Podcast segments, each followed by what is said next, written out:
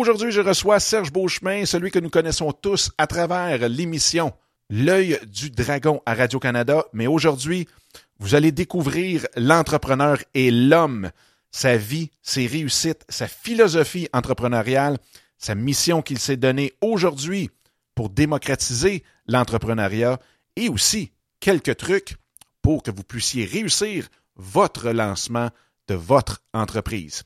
Mais juste avant, comme à l'habitude, je vous souhaite la bienvenue à ce 49e épisode de En affaires avec passion.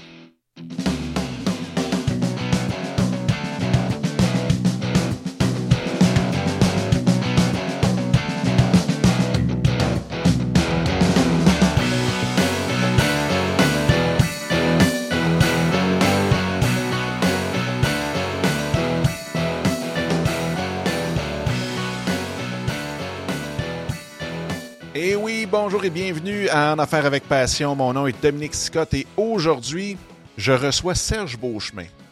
Celui qui, maintenant, on connaît publiquement euh, à cause de l'émission Dans l'œil du dragon à Radio-Canada. Mais aujourd'hui, vous allez vraiment découvrir l'homme, découvrir l'entrepreneur euh, qui euh, s'est livré vraiment avec vraiment aucune retenue, aucune fausse pudeur, rien. C'était vraiment euh, très, très, très ouvert. Vous savez, la mission d'En Affaires avec Passion, c'est vraiment, un, de vous inspirer et de euh, pouvoir vous partager de l'information qui va vous être utile dans votre euh, aventure entrepreneuriale. Et c'est exactement ce que Serge Beauchemin a fait avec nous aujourd'hui. On a parlé, entre autres, de sa jeunesse, de sa vie, comment ça l'a justement formé en tant qu'entrepreneur, on a parlé de sa très grande réussite avec 3Soft et ensuite les autres réussites. Après ça, on a parlé de sa philosophie entrepreneuriale, professionnelle et aujourd'hui aussi euh, de tous ses projets et de sa mission qui s'est donnée de démocratiser l'entrepreneuriat auprès du plus grand nombre de personnes possible.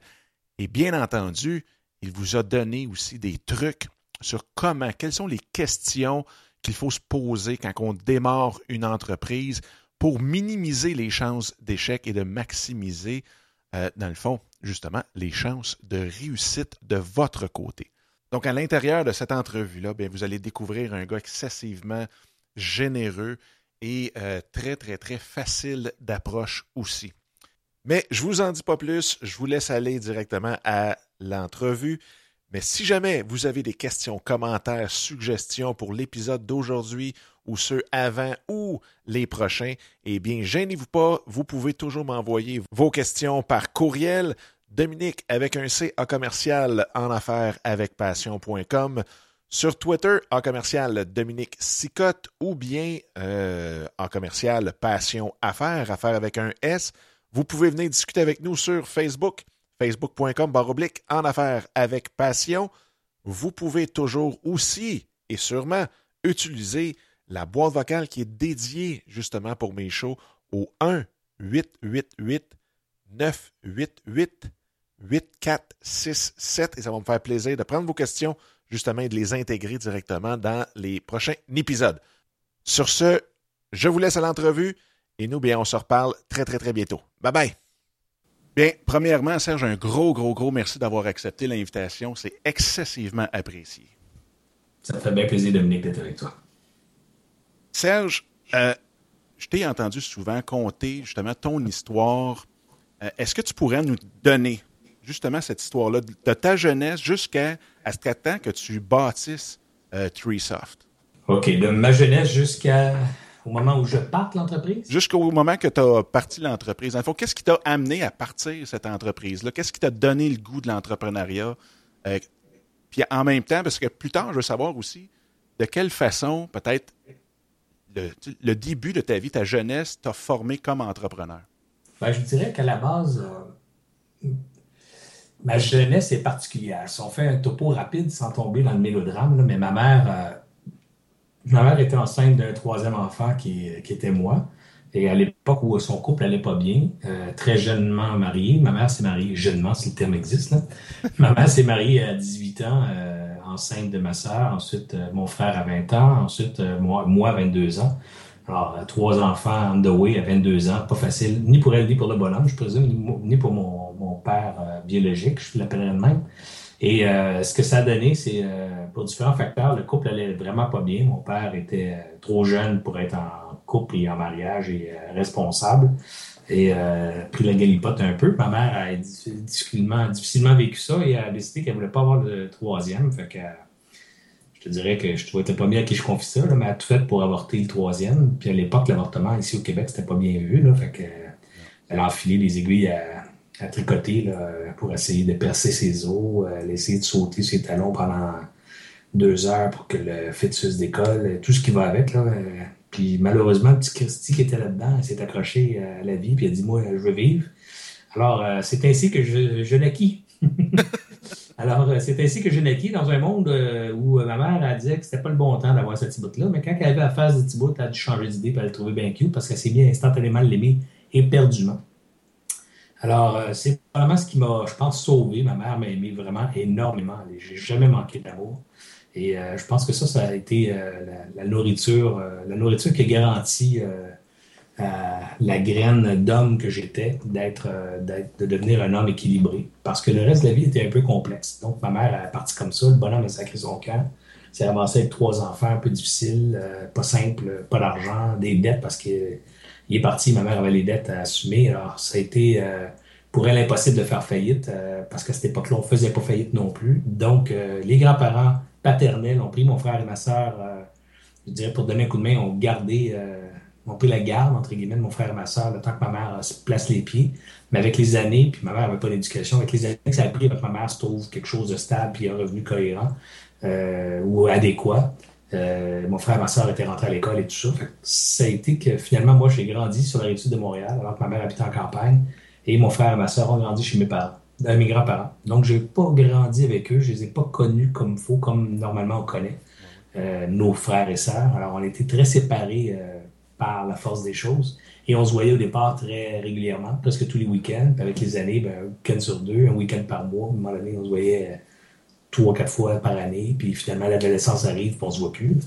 Fait que ça crée une distance assez importante entre mon frère et ma soeur au point où aujourd'hui, on ne se fréquente pas. Et pas par haine, pas par chicane, mais simplement par différence. On est comme des cousins plus que des frères et sœurs.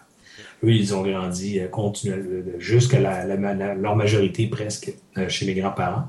Ma sœur est revenue vivre avec nous autres, elle avait 15 ans. Alors, quand elle est venue vivre avec nous à 15 ans, euh, bon, c'était la période d'adolescence, puis elle voulu venir en, ville, quitter la campagne, elle en ville, se fait un chum, elle s'est mariée à 17 ans et demi, Charbel est parti de la maison. Fait qu'on l'a pas vu longtemps à la maison avec moi. fait que ça, c'était mon, mon premier climat familial. Là-dedans, je vous épargne d'autres bébelles. Là. Ouais, n'a pas été chanceuse. Donc, mon père biologique était ce qu'on appelle un courroyeux du jupon. Puis elle a refait sa vie une dizaine, une douzaine d'années plus tard avec un autre homme qui est devenu alcoolique, lui.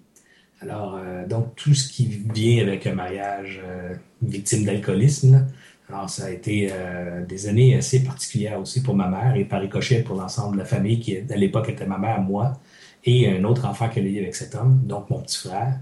Et mon petit frère et moi et ma mère et ce monsieur-là, on a grandi les quatre ensemble, victimes un peu de l'alcoolisme familial. Ma mère ne buvait pas, mais le bonhomme était inquiet pas mal. Alors, ça n'a pas nécessairement été très drôle non plus pour mon adolescence, et particulièrement pour l'enfance de mon frère. Et pour la vie de ma mère encore, qui espérait enfin trouver la paix. Puis finalement, c'était 15 ans ou 14 ans avec lui d'enfer. Toutes les trois premières agréables, mais les 11 dernières drôlement douloureuses. Et on s'est finalement assez réussi à finalement se débarrasser de ce parasite-là euh, plus tard dans sa vie. Donc, euh, je suis arrivé, moi, à l'âge de 19 ans, quand c'est arrivé, 18-19 ans, quand il est parti. Euh, bon, ben, toute mon enfance est passée. Fait quand tu as vécu une enfance un peu, je dirais, mouvementée, puis je t'épargne tous les détails là-dedans, mais tu devines très bien, ben, il y a des, je dirais, des déclarations profondes que tu fais. La première, c'est que tu veux corriger ça. Tu ne veux pas répéter ça dans ta propre existence. Alors, moi, la première chose que je voulais faire, c'est sortir ma mère de la misère. Donc, j'étais seul homme. J'étais dans ma tête l'homme de la maison, le plus vieux de la maison. Le bonhomme étant parti, je devais prendre la relève. Je voulais, je voulais aider ma mère à sortir de cette misère-là, lui offrir un peu de bonheur, puisqu'elle a eu des années euh, trop difficiles, ma pauvre maman. Alors, pour moi, c'est devenu une motivation profonde de dire, il faut que je m'accomplisse, je dirais, d'une certaine forme financièrement. À cette époque, à 17, 18, 19 ans, tu peut-être pas la sagesse de comprendre ce que j'ai compris par la suite, mais tu sais, je dirais qu'à ce moment-là, faire de l'argent, c'était une priorité. Puis, euh, mais heureusement, comme je disais tantôt, ma mère était un bon guide, puis j'ai eu d'autres bonnes personnes autour de moi, puis j'ai un oncle qui est entrepreneur. Alors pour moi, c'est devenu des modèles, un, d'intégrité, je parle de ma mère, deux, l'entrepreneuriat, mon oncle, c'est devenu des modèles qui, c'est comme ça que je veux vivre. Tu sais, je veux être une personne droite, une personne authentique, une personne transparente, puis également quelqu'un qui ferait de la business, donc parce que la business, c'est une belle façon de gagner sa vie, puis c'est une belle une façon de créer de la richesse, puis de l'abondance, puis c'est probablement une façon de devenir riche, puis de sortir ma de la merde, puis moi aussi d'avoir une belle vie confortable, comme mon oncle et sa famille. Alors, c'est devenu euh, un peu comme ça la résultante de l'entrepreneuriat. Parce que mon rêve à moi, mon vrai rêve à moi quand j'étais TQ, c'était d'être comédien ou acteur. Fait que moi, je voulais faire du théâtre, je voulais faire du cinéma. Euh, j'étais un maniaque de cinéma depuis ma tendre enfance. Alors, moi, dans ma tête, c'était tracé. J'étais à Hollywood, puis je gagnerais un Oscar un jour, tu sais. Et euh, bon, la vie est faite qu'à 16-17 ans, j'ai rencontré un acteur, j'ai posé la question peux-tu devenir riche? Puis il m'a répondu euh, on fait pas le métier d'acteur pour être riche, on fait ça par la passion. Tu sais. Ben, c'est la bonne réponse, mais à 16 ans, la passion, peut-être pas bien clair comme, comme résultante, puis tu vois pas nécessairement comment ça va te faire manger. Fait que j'ai pas fait le lien, puis je dit bon, ben shit, je ferai autre chose. Alors, euh, je me suis avancé par la force des choses à triper en informatique avec un chum d'école. L'époque était à peu près 78, euh, pas 78, mais 80, 82. Okay, Je te mettre dans le contexte. Alors, la sortie du IBM PC, le Commodore 64, l'Apple II, les copies d'Apple II, les premiers clones sur le marché. Alors, moi, je suis dans ce temps-là, pas beaucoup d'argent. Je me suis acheté, avec mes économies, je me suis acheté un clone de Apple II que j'ai assemblé moi-même avec un fer à souder pour finalement le voir fonctionner un soir par magie. Euh, il affichait sur mon, mon écran de télé en noir et blanc. Alors ça, c'était mes premiers pas avec la technologie. Puis je dis, wow, il y a tellement de potentiel là-dedans. Un jour, je pourrais en affaire dans ce domaine-là. Là, tu avais quel âge? 17-18 à peu près. OK. OK, je suis, euh, je, suis rentré au cégep en électrotechnique. Donc, tu vois le lien. Là. J'étais déjà un, un, fadal, un, tripeux de, de bébelles électroniques. Et euh, je vois déjà un lien potentiel entre une carrière future comme entrepreneur dans le domaine de la technologie. Mais je n'ai pas tout à fait de forme exacte en ce temps-là. Et euh, je travaille euh, au Saint-Hubert Barbecue, restaurant Saint-Hubert Barbecue, où on fait le poulet. Et par hasard, le week-end, je me ramasse à visiter une boutique où je travaille souvent, où je passe souvent quand je vais à l'école. J'arrête souvent cette boutique-là. Et j'ose avec le vendeur qui cherche un, un vendeur pour des week-ends, jeudi soir, vendredi soir et samedi et il m'offre l'emploi. Alors, euh, je décide d'essayer. Donc, j'appelle mon, mon, employeur euh, précédent qui était Saint-Hubert. Je, dis que je suis malade. Puis, je m'envoie essayer cette job de vendeur-là dans la boutique informatique. Et ce week-end-là, j'ai fait une belle vente. C'était super payant. Alors, j'ai dit, bon, ben, écoute, moi, je lâche le Saint-Hubert, je m'en vais vendeur. Une maudite belle job. Pendant que j'étais au cégep, à ma dernière année de cégep, euh, j'ai fait un bon salaire comme vendeur à temps partiel tout en étant au cégep, au point où j'ai décidé que les cours d'été, donc un cours qui me manquait de compléter mon deck, devait être cet été-là. Je dis, ah, je ne le ferai pas cet été, je le ferai l'année prochaine. Et malheureusement ou heureusement, je n'ai jamais continué, donc j'ai jamais terminé ce cours-là. Je me suis mis à faire de l'argent comme vendeur en informatique, puis à développer mon talent dans ce, dans, ce domaine-là, puis à sentir qu'il y avait peut-être pour moi une possibilité qui se dessinait un jour de faire des sous d'une part, et peut-être une possibilité de carrière, et peut-être même une possibilité d'entrepreneuriat. Et euh, par accident, à l'âge de 22 ans, j'ai, euh, je me suis, me suis engueulé avec mon patron de l'époque pour une boîte dans laquelle je travaillais. Puis j'ai dit, bon, regarde, tout bad, là, moi, ça, je ne s'entend pas, j'ai d'autres choses à faire dans la vie, euh, un petit peu indépendant, et l'audace et l'arrogance de la jeunesse. Alors j'ai dit, ben, je fais autre chose, puis je suis capable de faire de l'argent pour toi, je suis capable d'en faire pour les autres, fait que, ciao, bye. Et je me suis avancé 3-4 semaines à rien faire à la maison, à trouver ça un peu long, et le temps était drôlement long, puis c'est là qu'il m'est arrivé l'idée de partir le business en me disant, ben, écoute, je peux vendre pour les autres, je peux certainement vendre pour moi. Euh, actuellement, je voyais dans ce temps-là poindre à l'horizon une grande demande pour le logiciel. Puis si on se met dans les années 86, 87, 88, les gens étaient un peu comme avec la musique ces jours-ci. Ils en copiaient beaucoup de logiciels, puis on n'achetait que peu de logiciels. Mais les lois avaient changé et les lois étaient pour punir les entreprises qui copieraient les logiciels et de façon très sévère. Alors, je dis, oups, il y a ici un, besoin énorme qui se manifeste. Les entreprises sont obligées d'acheter des logiciels. Personne n'en vend vraiment. Ils vendent deux, trois logiciels les plus populaires, les autres, personne n'en vend. Tout le monde s'en fout.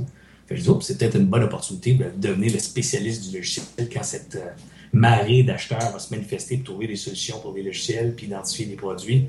Ben, ils sont pas où se tourner. Ben, moi, je serai présent. Fait ça a été l'idée initiale. Je l'ai parlé avec un chum, André Morissette, mon associé de l'époque. J'ai parlé avec un deuxième chum, un deuxième ami, Michel Lumière, puis ensemble, un soir, on s'est pris tous les trois. On a, réfléchi au concept, on a créé un petit setup de business sur papier. On s'est dit, ouais, c'est une bonne idée. On a trouvé le nom, on était trois gars, on voulait vendre du logiciel, on va appeler ça 3 Soft. C'est un peu stupide, mais je dis, quand on aura de l'argent, on paiera quelqu'un qui va nous trouver un nom qui a du bon sens. Puis euh, c'est ainsi que le concept est parti. Donc on est parti euh, bêtement comme ça, pas d'argent ni un ni l'autre. Moi, je n'avais même pas d'emploi.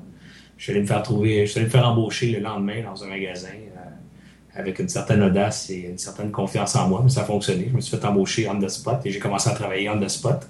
Et, et du coup, ben, là, on avait chacun un emploi, on avait une business virtuelle qui qui était sur le côté, puis euh, pour laquelle on était pour mettre des efforts le soir, les week-ends, puis euh, ramasser des opportunités à gauche et à droite. Et jusqu'au jour où euh, André et moi, on a lâché nos, nos jobs respectifs. Michel a quitté le projet. C'était trop risqué pour lui. Puis nous deux, on, on, a, on a parti la business. Alors, c'est à peu près comme ça que ça a commencé. Et entre le temps que tu parti ça et que tu as pu lâcher ton emploi, il y a eu combien de temps à peu près? Euh, écoute, j'ai euh, l'idée, l'idéation du produit ou du concept, c'est en juillet. C'est en juillet que je m'étais pogné avec l'autre.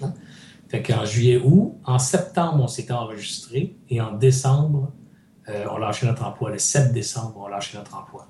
Alors, c'est à peu près le temps à laquelle, la vitesse à laquelle ça s'est fait. En janvier, on louait notre premier bureau, un petit local de 300 pieds carrés.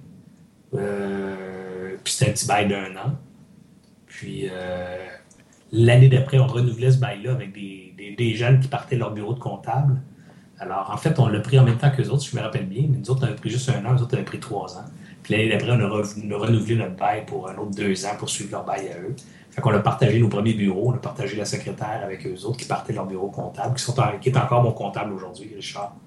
Euh, c'est le même gars euh, qui partait son bureau en même temps que nous autres il y a 30 ans. Ben, il est toujours mon comptable.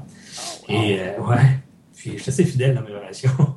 Euh, et, voilà, c'est comme ça que ça a commencé. On, s'est ramassé en janvier. Je vais me rappeler toute ma vie quand j'ai signé mon bail. Je dis, oh my God, là, c'est, là, c'est vrai. Là, on n'a pas une dizaine, on a deux sur le chômage. On signe un bail à 300$ par mois. Va falloir l'assumer que la business, ça marche ou pas. Mais finalement, ça a été une belle histoire. La première année, on a fait 660 000 pièces de chiffre d'affaires. La deuxième année, 1,5 million. Puis après ça, ça n'a jamais arrêté jusqu'à, la fin, jusqu'à ce qu'on vende en 2005. Donc, quand tu as, commencé, euh, justement, tu viens de le dire, tu es parti, tu étais sur le chômage, vous étiez tous les, les, ben, les trois, puis, ou les deux dans ce temps-là, quand vous aviez parti au mois de janvier? Le troisième est lâché dès que, dès que c'était le temps de lâcher nos jobs, le troisième est débarqué. OK. Et tu es parti avec 40$, puis une coupe de carte de crédit, puis tu as dit « let's go ». Donc, tu as vraiment été all-in, là.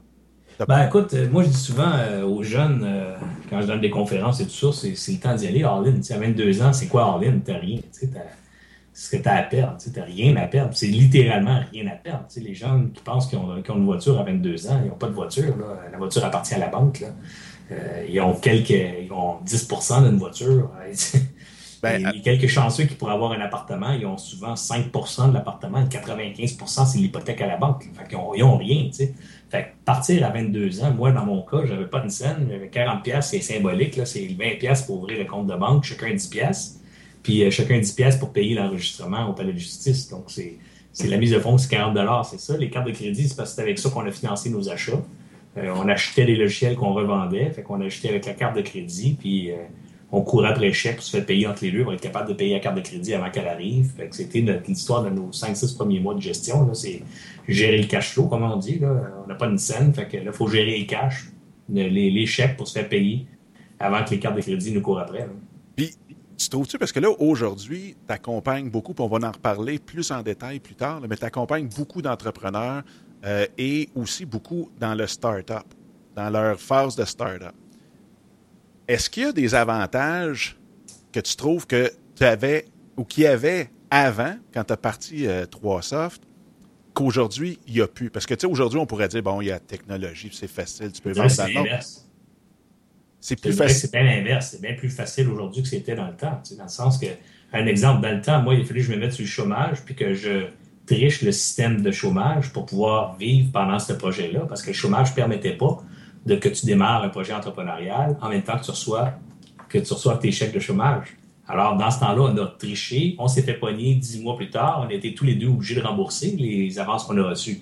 Maintenant, le chômage, si tu as un projet que tu veux créer de l'emploi, ou tu, crées, tu veux créer de l'emploi, il y a des programmes dans le chômage qui vont te permettre de démarrer ton entreprise tout en continuant de recevoir tes prestations d'assurance chômage. Alors, juste ça, c'est une facilité qui n'était pas disponible dans mon temps. Ensuite, tu as tous les programmes d'aide à l'entrepreneuriat qui n'existaient pas dans mon temps. La Fondation d'entrepreneurship, ça n'existait probablement pas où ça démarrait. Euh, les services d'aide aux jeunes entrepreneurs, c'est en démarrage. Ça fait 20 ans, 25 ans que ça existe. C'est 20, 25 ans d'historique et de documentation et de processus et d'histoire et d'expérience qui n'étaient pas là quand, j'ai démarré. Il y, a, beaucoup, beaucoup plus de soutien. Il y a des gens comme moi qui parlent d'entrepreneuriat chez les jeunes. Moi, à 22 ans, l'entrepreneuriat chez les jeunes, ça n'existe pas. Il faut se remettre dans le contexte. Le, Québec, euh, le Québec des années 60, c'est un Québec de, révolution, entre guillemets. On, s'est libéré de l'emprise euh, de l'Église, on s'est libéré également d'une certaine euh, conception qu'on avait de nous. avant les années 60, le francophone au Québec, c'était un ouvrier ou c'était l'agriculteur. Alors, en 85, 90, là, on sort à peine de cette période-là et on commence à voir des entrepreneurs francophones qui ont pris euh, le haut du pavé. On pense aux années 80 à Pierre Pellado, on pense à Rémi Marcoux, on pense à Jean Coutu, des, modèles aujourd'hui, mais qui à l'époque étaient les premiers modèles d'entrepreneuriat francophone. Forcément, pour le jeune homme que je suis de 22 ans, des modèles d'entrepreneurs euh, à 20 ans, 22 ans, 25 ans, il n'y pas bien, bien. Puis la nouvelle économie qu'on connaît aujourd'hui de l'informatique, ça n'existe pas encore. La PC est sortie en 81. Quand je suis parti en 87 en affaires, ça fait 5-6 ans que ça existe l'informatique. Deux, trois hurluberlus américains qui ont parti des business, mais au Québec, oubliez ça, il n'y a pas personne dans ce domaine-là encore. De façon, euh, je parle dans la jeune vingtaine. Les modèles, il n'y en a pas beaucoup, de l'expérience, il n'y en a pas beaucoup, de l'aide, il n'y en a peu. C'est un marché si vous me dites, euh, si tu me demandes, c'était plus facile dans le temps qu'aujourd'hui, je dirais qu'aujourd'hui, beaucoup plus de ressources, beaucoup plus d'aide disponible, beaucoup plus d'expérience, beaucoup plus de gens qui sont mentorer, coacher, beaucoup plus de modèles palpables, touchables, accessibles. Alors, je pense que j'ai meilleur meilleur temps pour les jeunes de partir en affaires aujourd'hui. Fait qu'il n'y a aucun point que tu dis, oh, dans ce temps-là, on avait un avantage. Même si c'était un mini point, là, c'est qu'aujourd'hui, c'est Oh, ben, L'avantage qu'on pouvait y avoir, Dominique, dans ce temps-là, c'était peut-être que les jeunes avaient. Yvon Deschamps disait dans ses monologues à l'époque, peut-être un peu plus tard, mais il prenait l'image que j'aime bien euh, utiliser aujourd'hui. Il disait dans ce temps-là, on n'avait rien, on était devant tout. Aujourd'hui, on a tout, on se retrouve souvent devant rien. C'est dans le sens que les jeunes ont tellement tout, c'est tellement possible dans toutes les sphères pour eux ils ont tellement l'appui de un des parents souvent, de la société. Puis je dis pas qu'il y en a que c'est pas, pas facile. C'est pas le cas pour tous les enfants. Il y a des enfants que les parents sont pas là, les parents sont alcooliques, les parents les battent. Bon, j'ai passé par ça aussi, puis pourtant je suis la preuve et la démonstration, on peut s'en sortir. Là, mais, mais ce que je veux juste dire, c'est ceci, ça, c'est des conditions qui se répètent, qu'on ne peut pas changer. Mais je parle au niveau société.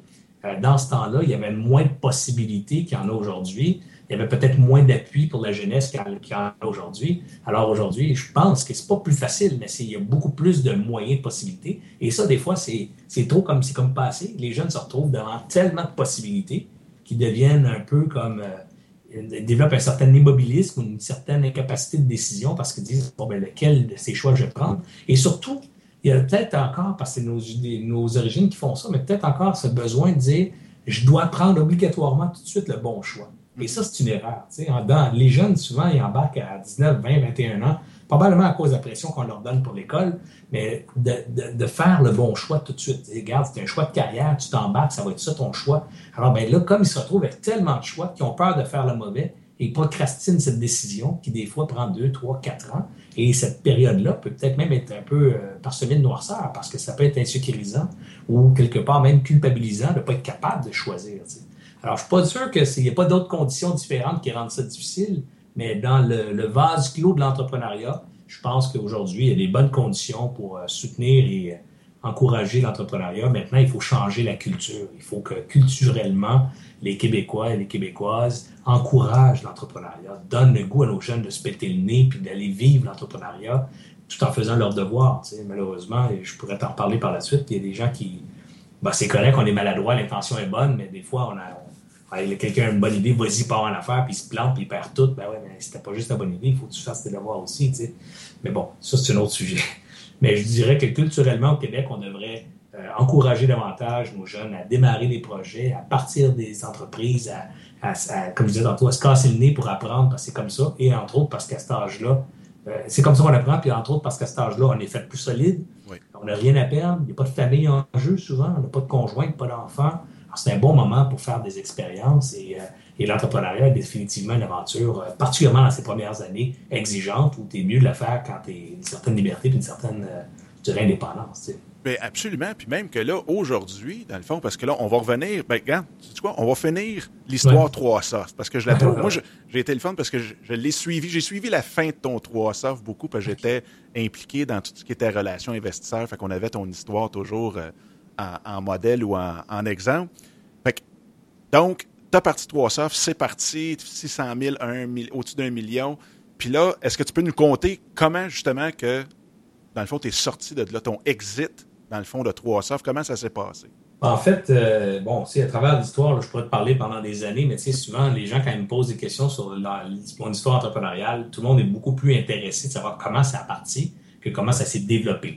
Le bout de développer, on pourrait parler encore une heure, deux heures, facile, sur toutes les aventures que tu peux vivre en entrepreneuriat, quand tu pars avec presque pas de connaissances, pas de scène, euh, je peux te parler de toutes les crises qu'on a vécues, les crises de cash les crises de croissance, les crises, de, les déménagements, les erreurs, les erreurs coûteuses, les acquisitions manquées. Euh, bon, on a fait plein d'erreurs là-dedans, mais on a fait plein de bonnes choses aussi. Et l'exit, ben, au terme de, cette belle aventure, euh, je me suis ramassé en 2003 à peu près à faire un constat qui est, on arrivait à un, seuil où on était par choix et par décision passé, arrivé à un stade où on se ferait probablement casser le nez par la compétition dans les années suivantes. Je m'explique, on est une petite entreprise à l'époque, même si on faisait peut-être 60, 65 millions à ce moment-là de chiffre d'affaires, très profitable, mais mes concurrents canadiens sont 300, 400 millions de chiffre d'affaires. Les, concurrents américains à l'époque, 7, 800 millions. Alors, c'est sûr qu'on est un, joueur très marginal. Bien qu'on a beaucoup de succès au Québec, on est numéro un au Québec, parce qu'ici au Québec, on a cette euh, philosophie de, faire de la business ici d'abord, parce qu'on est protégé par le fait français. Mais des fois, on se fait, baiser un peu avec ça. On reste en cabané ici, puis protégé dans notre milieu, notre microclimat. Et euh, quand on en sort, ben là, euh, il est des fois parfois trop tard, parce qu'à l'extérieur, les autres se sont développés dans un plus gros climat. Et pouf, on ne peut plus les prendre d'assaut parce qu'on est trop petit. C'est eux qui, prennent, qui vont prendre notre marché. Alors, c'est un peu le constat que je faisais. Je me dis, bon, ben écoute, les, joueurs américains et canadiens, sont beaucoup plus importants que nous. Euh, les possibilités maintenant que nous, on devienne aussi importants qu'eux dans les prochaines années, c'est deux facteurs, croissance organique ou croissance par acquisition.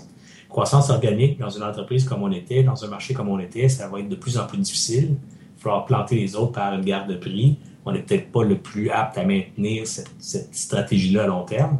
Puis une guerre par acquisition, une croissance par acquisition, ça impliquait du financement. Bon, financer une boîte qui fait de la revente de logiciels, c'est rien de facile parce qu'il n'y a pas de propriété intellectuelle, pas de revenus garantis. Alors, les conditions de financement sont soit atroces soit inexistantes. Alors, c'était pas une stratégie réelle. il me restait quoi d'autre comme possibilité pour, pour l'avenir? Ben, c'est-à-dire, on milk the cow, donc on va garder la business, on va ramasser le maximum de profit, puis on va se divertir dans d'autres, secteurs de croissance. Ou ben, on va prendre la, vache, pour prendre la même expression, on va prendre la vache alors qu'elle produit du bon lait, et qu'elle vaut quelque chose pour quelqu'un, puis on va l'offrir à ce quelqu'un-là, puis avec l'argent, on partira autre chose. Alors, c'était cette alternative qu'on a choisie. On a recruté euh, un investment banker, un courtier, et euh, le courtier a localisé sur un processus d'un an. On a fait le travail de, mettre la mariée jolie et euh, de trouver, de trouver des, des, fiancés potentiels. Et à minuit moins 5, un Canadien qu'on souhaitait qui appelle a appelé en demandant une semaine d'extension pour préparer son offre, alors qu'on avait déjà reçu une offre des Américains et on était prêt à vendre aux Américains. Mais l'offre canadienne est arrivée euh, un peu moins dispendieuse, donc moins d'argent, mais des conditions plus euh, agréables, je dirais. Et, euh, bon, ben, ça restait au Canada, fait que c'était plus fun pour notre staff, notre bébé. Même si c'était un petit peu moins payant potentiellement, les conditions faisaient que, bon, ben, on a plus d'argent tout de suite au lieu d'avoir plus d'argent plus tard. Et donc, on a choisi l'offre canadienne. Pour les employés, je pense que ça faisait du sens pour eux autres. Pour nos clients, parce que ça sécurisait notre base de clients. Puis euh, pour nos actionnaires, parce que, comme je disais, les conditions étaient peut-être plus avantageuses, même si le montant global était moins élevé. Alors, on a fait la transaction euh, deux ans plus tard. En fait, on a vendu en euh, février 2005. 2005. Puis, depuis ce temps-là, tu touches à beaucoup de choses parce que je regardais justement, tu as Créacor, as, même tu es dans les arts parce qu'on va en parler aussi, tes, tes passions dans, l'art et la photographie. Euh, tu as K3, tu es impliqué dans Strom. Je veux dire, tu es impliqué dans plusieurs projets. Est-ce qu'il y a eu un moment donné, tu t'es dit, tu t'es levé un matin et tu t'es dit, j'aimerais ça repartir un autre 300, faire repartir un autre entre guillemets, un autre empire, une autre grosse affaire avec bien des employés? C'est une très, très bonne question. Puis je te dirais qu'elle elle, euh, elle, me travaille encore parfois. Tu sais. En fait, la, la, question qui se produit dans ta tête le jour où tu passes enfin la caisse, donc le jour où tu baignes dans une certaine abondance, il y a une question qui t'était jamais venue avant, c'est pourquoi? C'est-à-dire qu'avant, tu sais pourquoi, ou du moins tu as l'illusion que tu sais pourquoi. Fait que tu te défonces parce qu'un jour, tu vas passer à la caisse. Tu sais. Mais quand tu passes à la caisse, ben, tu te défonces pourquoi? Puis, cette question-là est moins évidente à répondre. C'est pourquoi je vais me défoncer? Pourquoi je vais faire un effort supplémentaire? Et, pour moi, c'était pas une motivation que, que, de rajouter des millions dans mon compte. Tu sais. Alors, le but, c'était plus de dire, genre, puis c'est pas parce que j'en ai tant que ça en passant, c'est parce que j'ai une certaine conscience que, bon, je, vais te donner des faux chiffres, mais 500 millions ou 700 millions, ça change pas grand-chose. Là, j'ai mis des chiffres tellement élevés pour que les gens comprennent mon image. Je vous rassure, ou je vous rassure pas, ou je vous, je vous, décevrai peut-être, mais j'ai pas de fortune personnelle de 500 millions. Alors, toujours est-il que mais il arrive un certain moment donné où, où c'est plus la motivation profonde que d'aller chercher des millions de plus. Alors, alors puis heureusement, c'est arrivé assez tard dans ma vie, dans la quarantaine, pour que j'ai justement la conscience de dire, bon, ben, si c'est pas tant que ça de rajouter des millions, puis prenez-moi pas, euh, ne vous me prenez pas, je veux aussi continuer à créer de l'abondance, ben l'ingénierie supplémentaire de façon euh, euh, dans, l'additionner à mon compte, entre guillemets, mais, mais c'est pas la motivation profonde, c'est celle qui te donne le goût de te défoncer puis de travailler. Ben, pour moi, c'est arrivé la quarantaine en me disant bon, ben, j'aimerais ça, trouver cette réponse-là ailleurs que dans l'accumulation d'argent. Et bon, puis il est arrivé un phénomène particulier. La vie fait bien les choses ou mal les choses, ça dépend comment on les voit. Mais ma mère est décédée aussi dans, la même époque d'une maladie bizarre. Et euh, elle est décédée finalement euh, entre le jour où j'ai eu 40 ans, soit le 21 janvier, et euh, le 15 février, le jour où j'ai vendu la société. Alors, elle est décédée le 25 janvier dans mes bras. Toute jeune, 62 ans. Alors, et ma mère a travaillé toute sa vie, puis vous comprenez la vie qu'elle avait tantôt. Donc, elle a travaillé pendant de nombreuses années, 7 jours sur 7, 65 heures semaine. puis compter, là, on, ouais, 40 heures à une place, puis 24 à l'autre. C'est pas des, pas des hypothèses, là, ah, je fais des semaines de 70 heures. C'est des vraies 64 heures pour lesquelles elle était payée. Alors, ma mère, quand elle est partie vite de même, ben, son message était Caroline Serge, c'est beau la vie, mais c'est court. profite-en, mon âme. Alors, quand elle est partie, ben, je me suis ramassé à 40 ans avec ces questions-là. Pourquoi? Euh, et quel est le sens de mon existence? Puis il faut aussi que j'en profite un peu.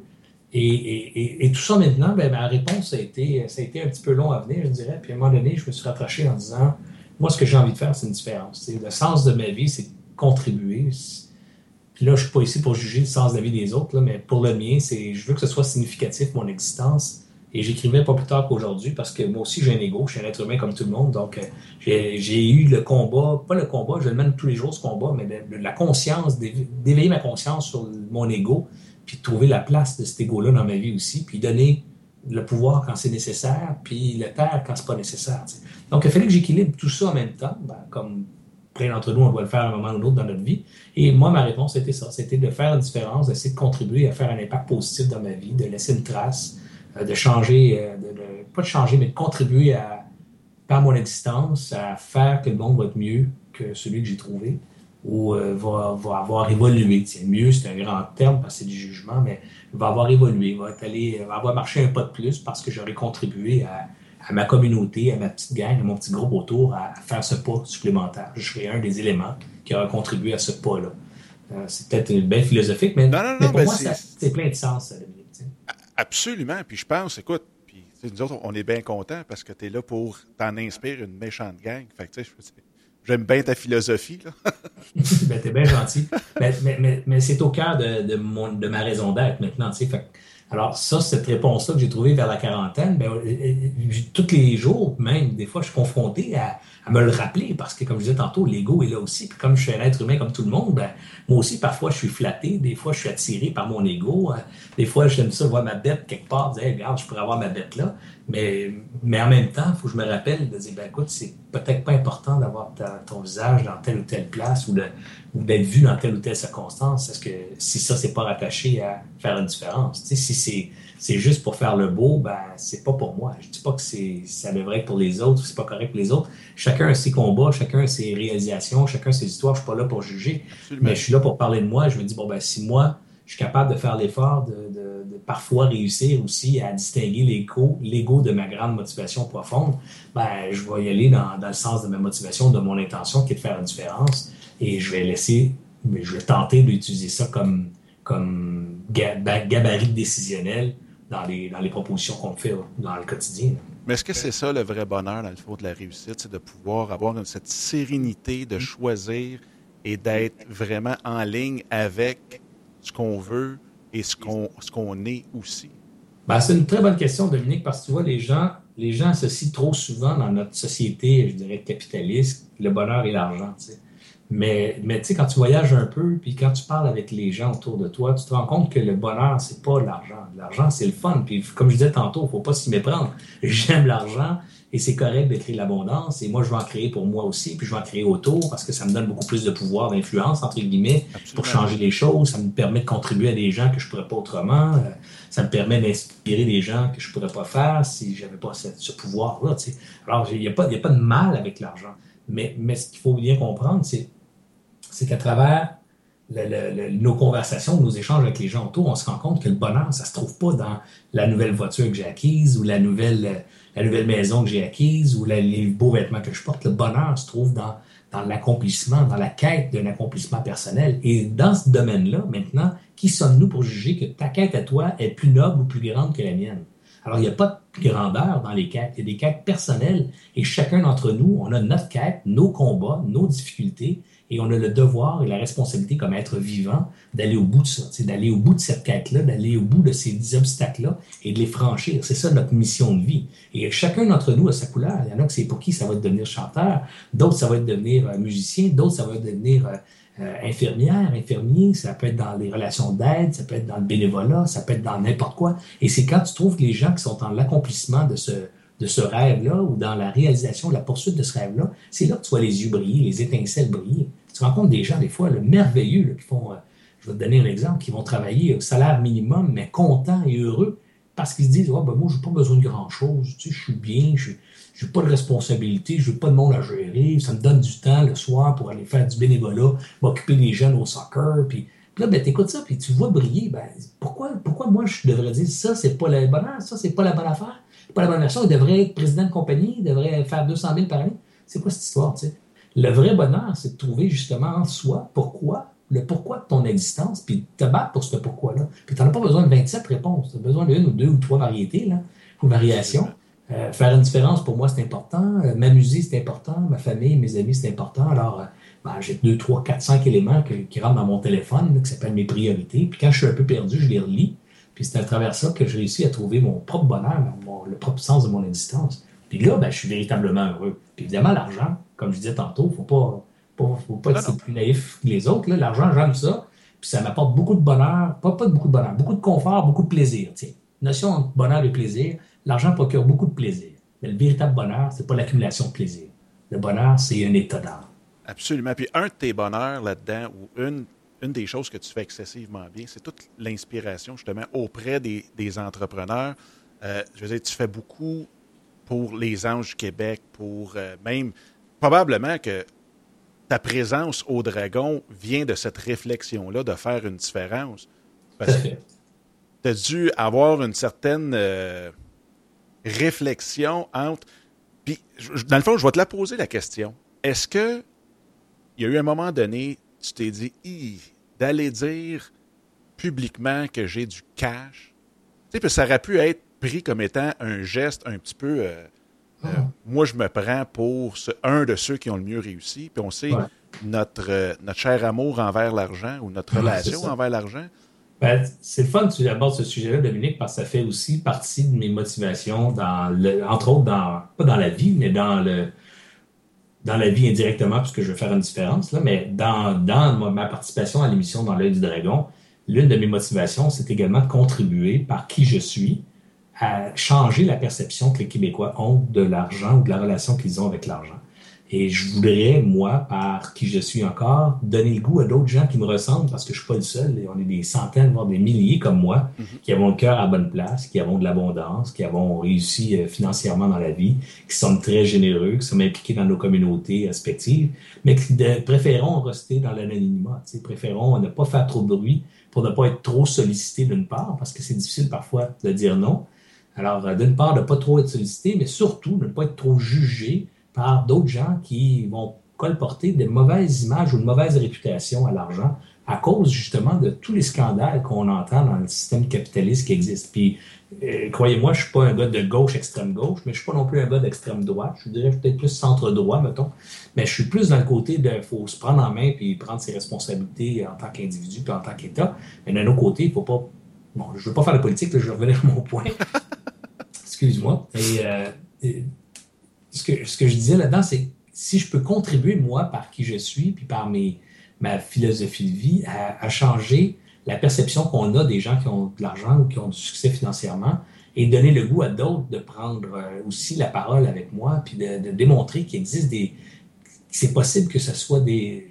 Le mot est, fort parce que c'est pas, je ne voudrais pas que ce soit mal pris, mais qu'on puisse créer des modèles pour les jeunes, de dire que c'est possible de, réussir en affaires avec du cœur. C'est possible de créer de l'abondance avec des bonnes intentions. C'est possible de faire des, des affaires et des profits dans l'intégrité. C'est pas juste ce qu'on entend dans les médias. C'est pas juste les, des salopards, des escrocs qui sont riches, les vendeurs de drogue ou les proxénètes. Non, non, il y a aussi d'honnêtes et beaucoup d'honnêtes travailleurs, d'honnêtes entrepreneurs, beaucoup plus que ce qu'on croit.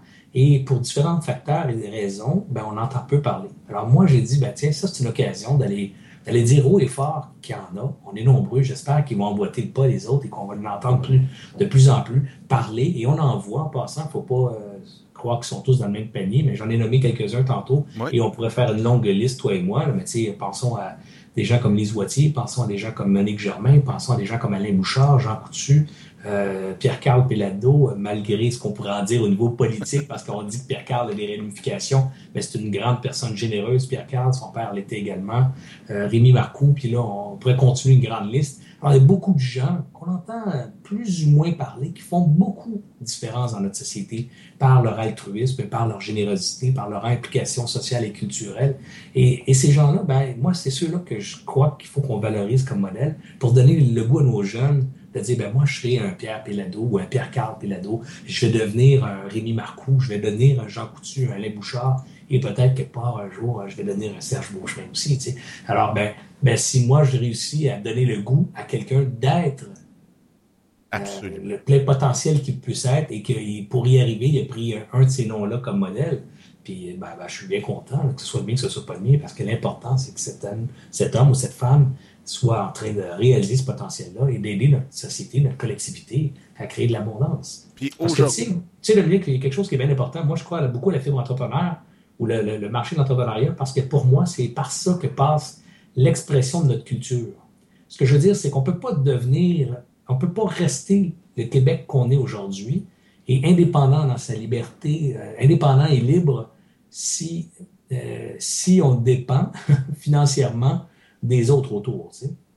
Alors, plus on est riche, entre guillemets, plus on crée de l'abondance dans notre société, plus on a les moyens d'investir dans notre culture, plus on a les moyens d'investir dans nos services sociaux, plus on a les moyens, les moyens de prendre soin des plus démunis, plus on a les moyens d'offrir la santé et l'éducation euh, aux jeunes ou à, l'ensemble de la population. Mais ça, ça se fait seulement si notre province est techniquement riche. Si notre province est en dette ou en faillite technique, un jour ou l'autre, tous ces systèmes-là vont éclater. Alors, l'identité même de notre culture va disparaître ou est menacée.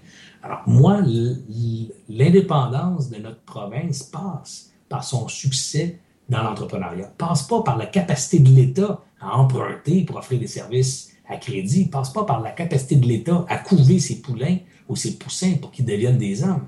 Non, elle passe par la, capacité de l'État à prendre des décisions comme bon père de famille, à envoyer les poussins dehors en bas du nid, à les voler, allez voler vos propres ailes, on va vous donner de la formation, on va vous donner ce qu'il faut, les moyens pour apprendre, mais allez-y, allez créer des entreprises, allez faire de la business avec les provinces extérieures, les autres pays, allons développer cette fibre entrepreneuriale-là. On réussit dans le sport professionnel à l'échelle planétaire. Pense à Georges Saint-Pierre, pense à Denis Gagné au, baseball, pense à tous ces joueurs de hockey qu'on a créés, pense aux Alouettes, pense au succès qu'on a au football, pense au... Là, donc, je suis dans le sport. Après, pense à la chanson on va penser Céline, on va penser même avant Céline, dans le loin, là, la, la, dame, là, Edith Pierre. la Bolduc. Ah, la Bolduc, excuse Ah, bon, écoute, c'est, pas d'hier que le Québec crée des chanteurs, il crée des artistes à la scène nationale et internationale, pense à la créativité du ciel du soleil, pense à...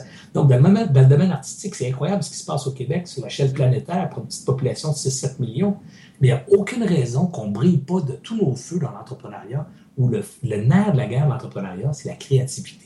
On est un peuple créatif, on est un peuple audacieux, des bataillants, puis malheureusement, pour différents facteurs sociaux et culturels, on n'a pas fait la promotion adéquatement de l'entrepreneuriat ou de ce caractère-là, de cette, de cette possibilité-là dans notre société, et c'est grand temps que ça change. Est-ce qu'on devrait l'enseigner même aux, certains, euh, certains, on devrait l'enseigner. On devrait l'enseigner et on devrait, devrait. Puis trop souvent, Dominique, on entend, on entend pas beaucoup de distinction entre la gestion d'une entreprise et l'entrepreneuriat. Donc, c'est comme si on confondait les deux zones.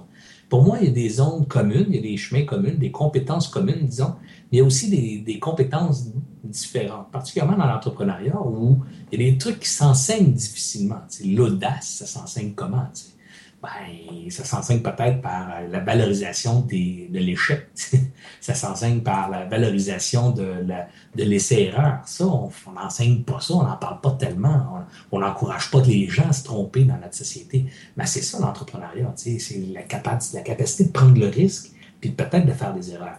L'entrepreneuriat, c'est aussi la capacité de, de se débrouiller. Donc, stimuler la débrouillardise. Ben, notre État, actuellement, notre système n'est pas bien fort dans la stimulation de la débrouillardise. On est plus dans l'État-providence, là, où on donne tout dans la main, puis on aide tout, puis on donne des programmes, puis il y a 25 associations d'entrepreneurship qui vont vous aider de tous les bords, de tous les côtés. Je ne dis pas que c'est mauvais, là, au contraire. Non, non, non, mais... Mais, mais, tu comprends ce que je veux dire? C'est c'est bien ça, mais il manque l'autre aspect. L'autre aspect qui est stimuler la prise d'audace, la prise de décision, la prise d'action, stimuler, encourager l'erreur, encourager l'échec, entre guillemets, pour permettre à nos jeunes d'apprendre. Puis ça ne veut pas dire d'éponger l'échec. Si tu te plantes, tu te plantes. Tu, tu fais faillite, tu fais faillite, mais tu n'es pas un loser parce que tu t'es trompé. Tu es, quelqu'un qui a essayé. Tu n'es pas, pas un, un, perdant parce que tu as manqué ton coup. Au contraire, c'est juste une épreuve supplémentaire que tu traverses pour réussir un jour. Tu sais. ben absolument. il, y a, même des statistiques qui disent qu'il y a 75% des millionnaires qui ont fait faillite. Bon, ben tu vois, puis euh, tu pourrais regarder, j'ai vu un truc passer il n'y a pas longtemps sur Internet, tu pourrais le retrouver en citation, mais le pourcentage des milliardaires planétaires sur la planète, un très fort pourcentage d'entre eux sont partis de rien. De rien. Ils sont milliardaires. Donc, ce qu'il faut comprendre là-dedans, c'est qu'il y a dans l'entrepreneur un schème ou un, une série de qualités ou d'attitudes ou de, d'attitudes qui ont été développées, qui ne sont pas nécessairement celles qu'on enseigne traditionnellement à l'école. Et je ne dis pas qu'il faut arrêter de les enseigner, mais il faudrait les bonifier ou faire un cursus plus entrepreneur. C'est le cursus entrepreneur qui s'appelle On va t'apprendre à endurer la douleur. Ben, pour ça, il faut que tu aies mal, mon homme. On va t'apprendre à, à, challenger tes idées. On va t'apprendre à challenger tes, tes modèles d'affaires, donc la modélisation d'affaires, pas juste la comptabilité, le marketing, la gestion des ressources humaines, puis tout, le bon jargon du gestionnaire, mais aussi cette, cette, euh, ce, je te dirais, l'acid test qu'on dit en, finance, là, mais un, test de c'est quoi ton idée, comment tu valorises, pas tu valorises, mais tu valides ton idée d'entrepreneuriat. Tu sais, il y a des gens qui me disent j'ai trouvé un méchant bonne idée pour faire un nouveau stylo. La première question, toujours la même, qui c'est qui t'a dit que le marché avait besoin d'un nouveau stylo? C'est ça l'idée de l'entrepreneur, c'est de dire, y a-t-il un marché pour mon idée, pas juste, hey, j'ai trouvé un nouveau stylo? Big deal, tu sais, ben du monde qui ont trouvé des bien bonnes idées, puis la mère des bonnes idées n'est pas morte, là. On en voit tous les jours des bonnes idées. C'est pas ça qui fait l'entrepreneur. C'est la bonne idée jumelée avec un paquet d'autres, euh, je dirais, réflexes ou attitudes ou questions. Et c'est ce domaine-là qui est peut-être pas assez documenté ou peut-être pas assez enseigné. Est-ce qu'il y a deux, trois questions, justement, que tu suggères à tout entrepreneur? Justement, le gars qui trouve le meilleur stylo qui pense qu'il vient, qui va révolutionner. Est-ce que il existe des questions ou c'est vraiment cas par cas, mais des questions que tu dis, garde, premièrement, pose-toi telle question. Si tu réponds oui à ça, tu t'en vas là. Puis, t'en as-tu comme deux, trois comme ça que tu dis, posez-vous, s'il vous plaît, tout le temps ces questions-là? Ben, en tout cas, il y en a une première. La première, c'est, y a-t-il un besoin pour ce que tu penses? OK? Et ça, ben, il y a toute une science derrière cette question-là que tu peux aller apprendre. On va aller chercher des livres pour identifier le besoin, le marché, le, marché potentiel et tout ça. Il y a des gens qui disent, écoute, certains qui ont besoin, on est 33 millions au Québec, au Canada. Si je prends juste 1% des Canadiens qui vont acheter mes nouveaux stylos, je vais devenir riche. C'est pas ça un besoin. le besoin, c'est y a du monde qui se promène en disant les stylos actuels remplissent pas bien telle fonction? Puis il y en a combien de ces gens-là? Combien es-tu capable de chiffrer ces gens-là? Il y en a qui m'arrivent avec des besoins très, très spécifiques pour très, très, un marché très, très, très niché. C'est une bonne idée aussi. Mais là, tu vas être conscient que c'est un marché très, très, très niché. Ton potentiel de revenu est moins grand, ton potentiel de croissance est moins grand, puis ta stratégie commerciale va être cohérente seulement si tu t'adresses à cette niche-là. Alors, la, première question, c'est le focus essentiel, important, euh, existentiel de ton, de ton projet d'entreprise, c'est il est où le besoin? C'est quoi le besoin? Je peux-tu le chiffrer? Je peux-tu le mesurer? Je peux-tu le prouver? Je peux-tu le détailler? Je. Et quand ça, c'est bien clair, ben là, as, évidemment, tu as ton idée de base, et là, tu commences à avoir une partie de l'équation. La deuxième, c'est en quoi tu es différent. Parce que tu peux arriver avec, hey, il y a un besoin, de, il vient de popper une nouvelle ville. Tiens, pouf, quelqu'un qui a créé, je ne sais pas moi, une carrière dans le coin, bang, 30 000 habitants qui arrivent dans, dans la prochaine année pour exploiter cette carrière-là ou cette mine-là. Bon, ben, 30 000 habitants, du coup, tu pourrais dire, waouh, c'est du monde qu'on voit manger au restaurant, ça. Alors, il va avoir un besoin de restaurant. Bon, ben, si on sauve toute la gang des restaurants italiens, pour avoir toute la gang de la pizza, je peux te dire qu'on ne vivra pas tous. Alors maintenant, ta solution à toi pour répondre aux besoins de manger, de la restauration dans ton petit village euh, imaginaire, ben, en quoi toi tu vas te distinguer des autres restaurateurs? Quelle va être ton offre qui fait que les gens, pour ce besoin-là, vont être capables de te séparer, de te démarquer des, fournisseurs de solutions pour ce besoin-là dans le marché, qui va donc t'optimiser tes chances de succès? Alors ça aussi, c'est la deuxième question essentielle, c'est comment tu vas te démarquer, en quoi tu te démarques, en quoi tu es différent des autres pour répondre à ce besoin-là. Puis il y a des gens, des fois, qui me disent Ah, ben, je, suis seul, seul dans mon marché, il n'y a personne, j'ai pas de compétition. Mais ta compétition, c'est l'alternative.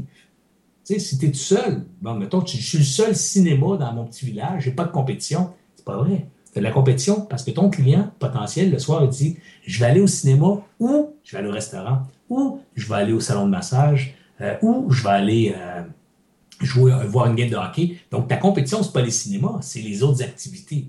Alors maintenant, tu te dis, bon, ben, en quoi toi, tu vas être différent des autres dans ton approche? En quoi tu vas être plus smart pour attirer ces gens-là pour consommer ton produit dans la sphère qui s'appelle cherche un divertissement, le, divertissement de, soirée?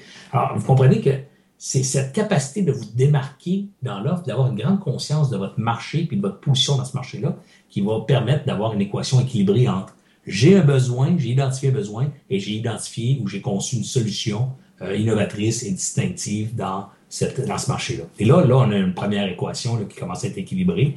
Donc, les deux premières questions, à mon avis, à poser qui sont essentielles. Après, on pourrait poursuivre euh, euh, là-dedans, mais on a juste quelques minutes encore.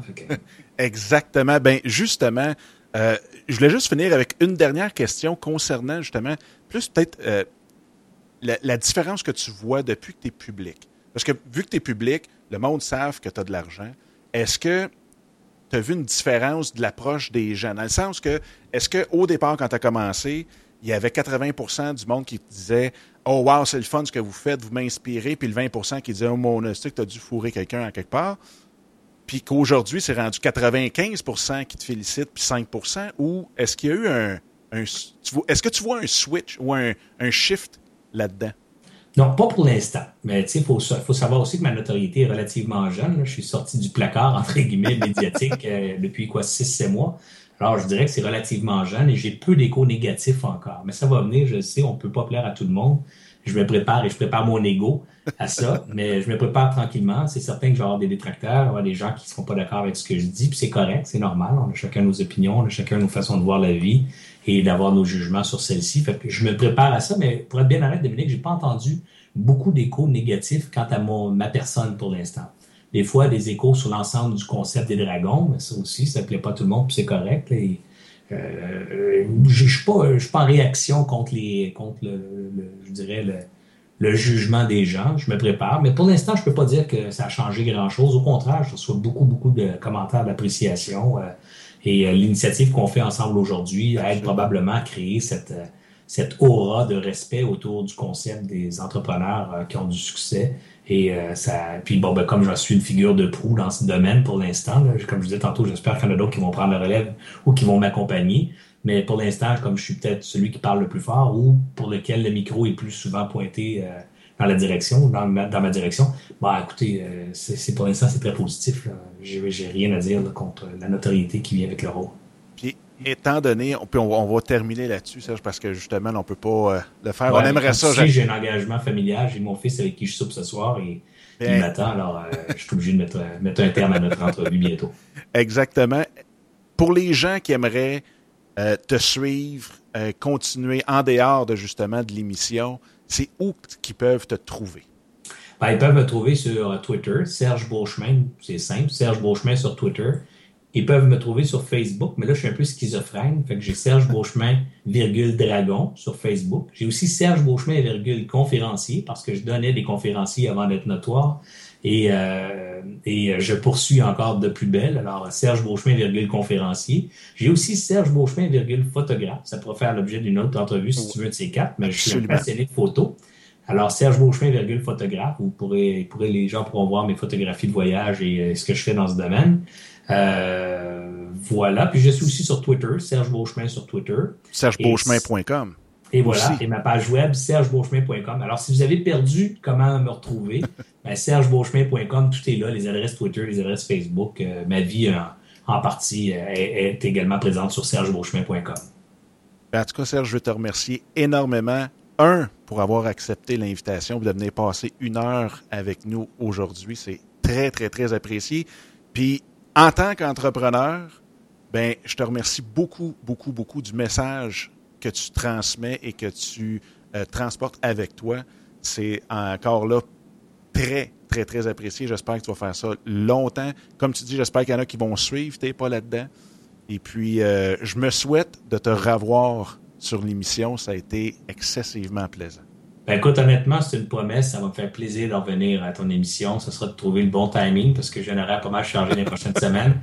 Puis aussi laisser le temps aux gens de, de, digérer cette première. Là. Absolument. Puis, euh, on, on, répétera peut-être ça si tu veux cet hiver après les fêtes ou quelque chose de genre. Ça me fera plaisir. Puis on a déjà plein de sujets. On pourrait parler de photographie, d'art. Euh, on, va parler de plein d'autres trucs. J'avais énormément de notes, fait que j'ai encore bien des questions pour euh, bien d'autres choses. Fait que encore une fois, un gros, gros, gros merci bon souper avec tes gars. Euh, puis, écoute, on se reparle très bientôt. Merci Dominique, je te souhaite un bon succès dans tes aventures et dans tes projets entrepreneuriaux. Et n'oublie euh, pas de m'envoyer le lien quand tu vas avoir euh, diffusé ça quelque part pour que je puisse le réécouter, ça va me faire plaisir. T'es le premier sur la liste. Merci Dominique. Bonne soirée, bye bye. Merci, bye.